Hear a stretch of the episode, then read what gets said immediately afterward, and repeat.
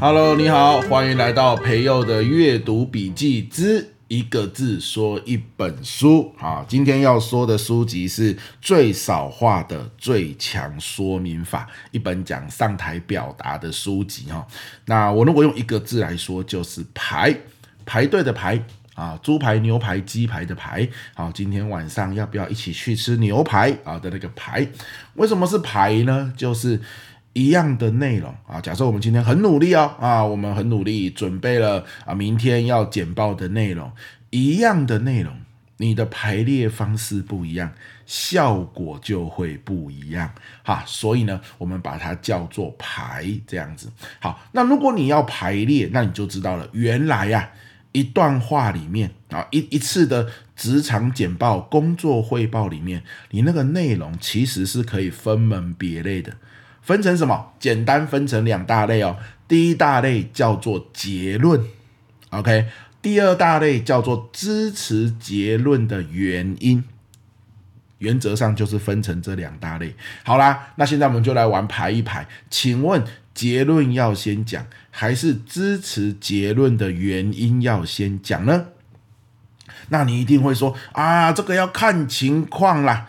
那我就跟各位报告，在职场上，如果只能有一种选择呢，对不对？你在职场上还要看情况，万一你那个简报是那种动辄几十万、几百万、上千万的简报啊，你当场发现情况不对，你要改哦，这个也太难了吧，对不对？哈，所以如果我们说只能选一种了，到底是结论在前面，还是支持结论的原因排在前面？你选哪一个？OK 哈，那这本书里面提供的一个想法，其实是跟我的想法不谋而合。那我觉得也非常有道理，我来跟大家分享啊。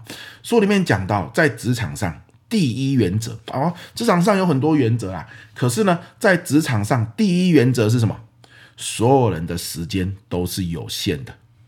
所有人的注意力都是有限的，大家都觉得他很忙啊。虽然他不一定真的忙，可他听你简报的时候，他就觉得他很忙，他就觉得说，如果你能够快一点让我知道重点，那我就想要赶快离开。虽然他离开也不一定有事哦，啊，当然很多人离开是有其他事要忙，可是很多人总觉得啊，听你简报听不到重点，真的是很浪费时间嘞啊。所以这个职场上哦，第一铁则就是每个人都是时间有限的。那在时间有限的情况下，我们就要怎样？先讲重点，还是先讲支持重点的原因？好，当然是先讲重点，也就是我们所谓的先讲结论。因此啊，我觉得这本书如果今天我来分享啊，在我们职场上，最起码我们可以意识到两件事情。第一件事情，你要去简报的内容，你要明天要工作汇报的内容，或者是你现在中午在听我说这个这一集，让你下午要一个工作汇报，你马上问自己结论是什么？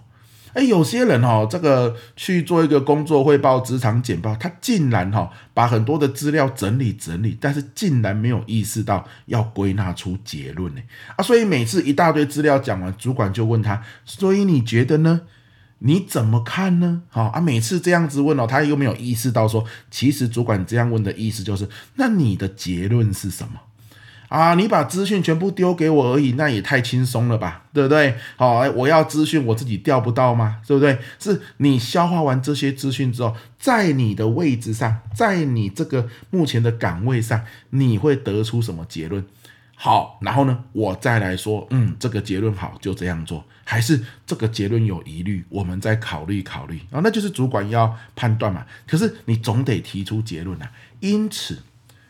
在你工作汇报过程中，你有没有意识到每一次你的汇报都有自己的结论？好，第二个，针对这个结论，有没有支持这些结论的原因、证据、案例、数据？啊，这都一样的意思啦。原因、证据、案例、数据，对不对？好，来，这些是说我会有这个结论，是因为有这些。案例啊、数据啊、原因啊、证据啊。好，所以我得出这个结论。我们得出结论，当然就是希望主管或者是听者能够支持我们嘛。所以我们提供出来的证据，提供出来的这个支持的这个数据，就要是能够支持我们的结论。好，所以我说。一次的分享，原则上大方向就分成两种内容：第一种结论，第二种支持结论的原因、数据、证据跟案例。OK，好，来，然后呢，我们最后就是在再提醒大家一件事：哪一个排在前面？来，结论排在前面。这样可以吗？好，支持结论的原因、数据、证据、案例排在后面。如果你今天结论一讲完，然后主管真的很忙，他就说：“好啦，这个结论我也认同啦，我之前也是这样子想，好啦，就这样子做。”诶，你看。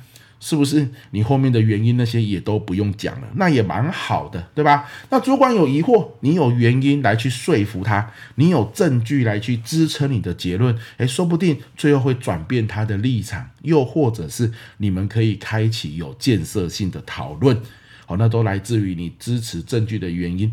整理准备的很详细跟清楚哦，OK，那当然呢，除了这个最基本的排列方式之外啊，那书里面一本书三百多页啦哈，这一本最少话的最强说明法，哎，里面又还有各种不同职场情境里面，你又可以怎么运用？比如说哪一些话你千万不要说，像是啊，我下次会改进。啊、不不不，你要有结论，很具体的结论是，我下次会改进什么？再更具体一点，我在什么时间点啊，什么时间点之前会改进什么？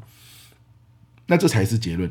好，那比如说，当有人问你说你的想法呢？啊，你怎么看？你说应该没问题啊。书里边也有写到，应该没问题，也是一个很大的地雷回答法。应该到底是有还是没有？OK，那要怎么讲呢？你可以说，嗯，我听完了这个简报之后，在哪个部分、哪个部分、哪个部分，我觉得是没有问题的。哪个部分、哪个部分呢？我觉得还要再思考一下。我觉得要思考一下的原因是，有没有？你要这样子讲，哪些没问题，哪些要思考一下。说应该没问题，基本上有说等于没说，好，那这个效果是很有限的哦，好吗？好，那当然了，这只是举两个例子，就是在职场上，你不小心说出应该没问题啦，哈，或者是不小心这个讲出这个刚刚提到的，对不对？哈，比较笼统的话语，好，那这个都是我们要去调整的，哈，有具体的结论。具体的论述啊，具体的支持结论的原因跟事实资料是比较好的。OK，那我们今天的分享啊，这一本书最少话的最强说明法就分享到这边，一个字排啊，排列组合的排，好，来跟大家分享，希望你有收获，我们下次见，拜拜。